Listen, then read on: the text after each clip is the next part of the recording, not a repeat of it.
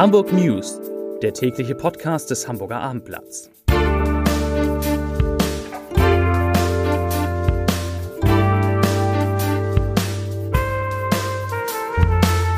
Moin, mein Name ist Lars Heider und heute geht es um eine Kehrtwende auf dem Hamburger Immobilienmarkt, die es in sich hat. Weitere Themen. In Hamburg über die Elbe zu kommen, wird immer schwieriger. Im ersten Halbjahr sind nur 19 Sozialwohnungen in unserer Stadt gebaut worden. Und die Polizei, die Hamburger Polizei, sucht einen Mann, der sich als Modelagent ausgibt und dann Frauen sexuell belästigt und bedrängt. Dazu gleich mehr. Zunächst aber wie immer die Top 3, die drei meistgelesenen Themen und Texte auf abendblatt.de. Auf Platz 3. Hamburgs Polizei erhält erstmals mehr als eine Milliarde Euro. Auf Platz 2 von Hamburg nach Stockholm über Nacht. Der Staat ist missglückt. Und auf Platz 1 der Fall Kruse. CDU Altona wagt wegen ehemaligen AfD-Politiker den Machtkampf mit dem Parteichef. Das waren die Top 3 auf abendblatt.de. Hamburgs Makler haben Schwierigkeiten, Einfamilienhäuser zu verkaufen, vor allem wenn diese etwas älter sind. Recherchen des Abendblatts haben ergeben, dass derzeit rund doppelt so viele Häuser auf dem Markt sind, wie das in der Vergangenheit üblich war, dass die Suche nach Käufern deutlich länger dauert als früher und dass diese Käufer bei weitem nicht mehr bereit sind, die Preise zu zahlen, die gefordert werden. Während bis vor wenigen Monaten Verhandlungen über den Preis eines Hauses in Hamburg nahezu ausgeschlossen waren, geht es auf einmal um Nachlassforderungen im sechsstelligen Bereich. Das liegt natürlich vor allem an dem eher schlechten energetischen Zustand vieler Altbauten. Mehr dazu morgen im Hamburger Abendblatt in der schönen Wochenausgabe oder auf abendblatt.de.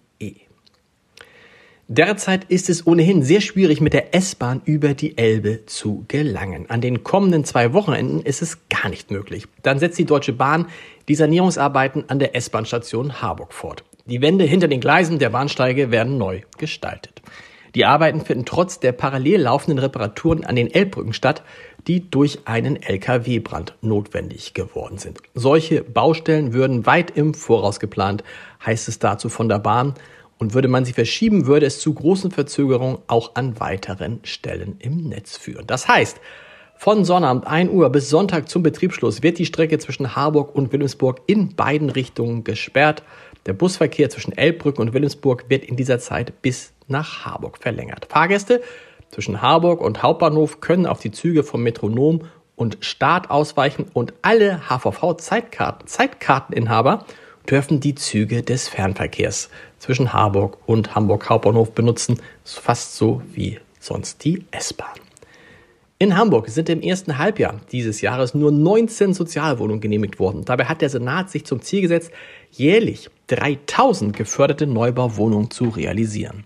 Zwar steigt die Zahl der Anträge in der zweiten Jahreshälfte erfahrungsgemäß deutlich an, doch so niedrig wie jetzt war sie noch nie. 2021 waren es noch 171 Sozialwohnungen im ersten Halbjahr. Dazu sagt Heike Sudmann von den Linken, ich zitiere, dieser dramatische Einbruch bei den geförderten Wohnungen ist der Behörde seit mindestens zwei Monaten bekannt. Weshalb schrillen da nicht sämtliche Alarmglocken und werden mit Hochdruck Pläne erarbeitet, wie die dringend benötigten günstigen Wohnungen realisiert werden können? Zitat Ende.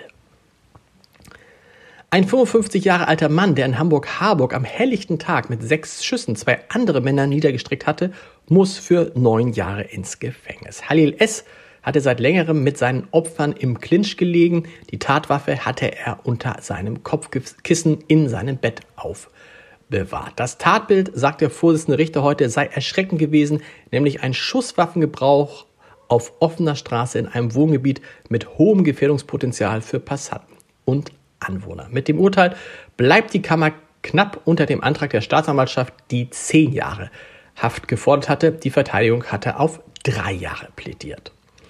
Eine 18-Jährige ist in Wandsbeck am 25. August Opfer eines Sexualdelikts geworden. Dabei nutzte der Täter eine perfide Masche und gab sich offenbar als Modellagent aus. Jetzt untersucht die Polizei, ob es einen Zusammenhang mit zwei ähnlichen Überfällen im April dieses Jahres gibt und bittet die Bevölkerung um Mithilfe. Nach den bisherigen Erkenntnissen wurde die 18-Jährige um 16 Uhr am Zopp Wandsbeck von einem etwa 25 Jahre alten Mann angesprochen. Er gab an, dass er bei einer Modellagentur arbeite und verwickelte die junge Frau in ein Gespräch, um sie später zu sexuellen Handlungen zu zwingen. Bereits im April hatten sich eine 19- sowie eine damals 21-Jährige an die Polizei gewandt und von ähnlichen Vorfällen berichtet. Beide Male hatte sich der spätere Täter als Samuel vorgestellt. Zum Podcast-Tipp des Tages. Während Olaf Scholz in den vergangenen Wochen oft und viel kritisiert wurde, schien sein Vizekanzler alles richtig zu machen. Bis jetzt. Robert Habeck wirkt unendlich müde, als sei seine Kraft schon aufgebraucht, bevor der Winter mit all seinen Herausforderungen überhaupt begonnen hat, sagt Julia Emrich, politische Korrespondentin bei Funke und intime Kennerin der Ampelregierung in der neuen Folge unseres Scholz-Updates zu hören, ist das unter www.abendblatt.de slash podcast. Und in der Wochenendausgabe des Abendblatts lesen Sie ein langes Interview mit dem Bundeskanzler, in dem verrät er unter anderem, wie es mit dem nächsten Entlastungspaket weitergehen könnte. Ich wünsche Ihnen ein schönes Wochenende. Genießen Sie das schöne sonnige Wetter, denn nächste Woche wird das deutlich schlechter in Hamburg und Umgebung. Und wir hören uns dann am Montag wieder um 17 Uhr. Bis dahin. Tschüss.